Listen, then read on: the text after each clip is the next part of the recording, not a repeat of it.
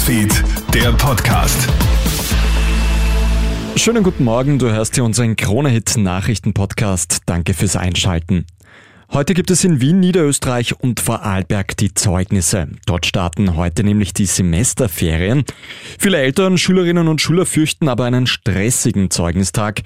Bildungsexpertinnen und Experten warnen aber vor Panik wegen eines Nichtgenügens.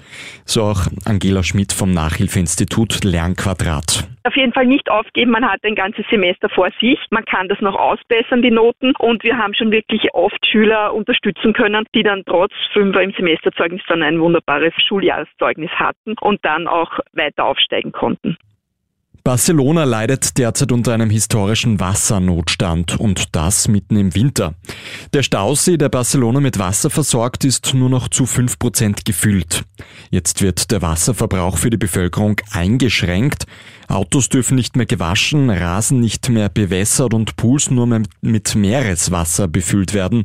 Die katalanische Regierung spricht von der schlimmsten Dürre seit 100 Jahren. In Hamburg dürften heute wieder Dutzende Flüge ausfallen. Nachdem gestern die Luftsicherheitskräfte gestreikt haben, will heute das Bodenpersonal streiken. Alle Abflüge von Hamburg werden gestrichen, Landungen können teilweise stattfinden.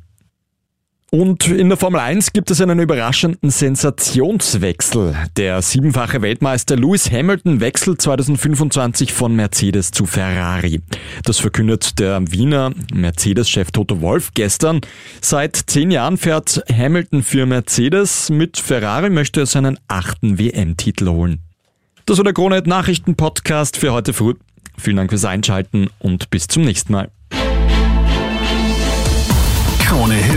Newsfeed, der Podcast.